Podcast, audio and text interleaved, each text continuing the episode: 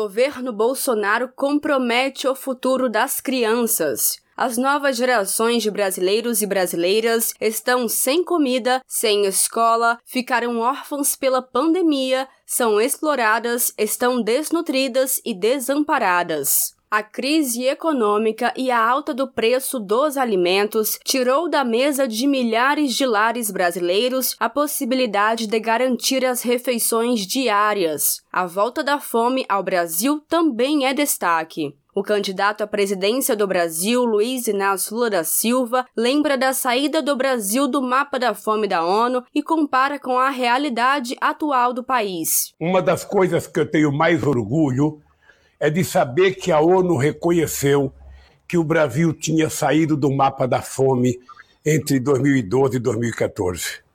Ou seja, que os programas sociais que nós tínhamos colocado em prática nesse país tinham tido resultado extraordinário e a ONU rispou o Brasil do mapa da fome. Hoje nós temos 19 milhões de pessoas passando fome crônica e nós temos 116 milhões de pessoas que estão com algum sistema de insegurança alimentar. Pessoas que não estão comendo as calorias e as proteínas necessárias ao ser humano. Não foram poucos os dias em que a gente ficava na beira do fogão sem a minha mãe ter o que fazer para a gente comer. Por isso é que eu priorizei a fome, porque quem tem fome não pode esperar.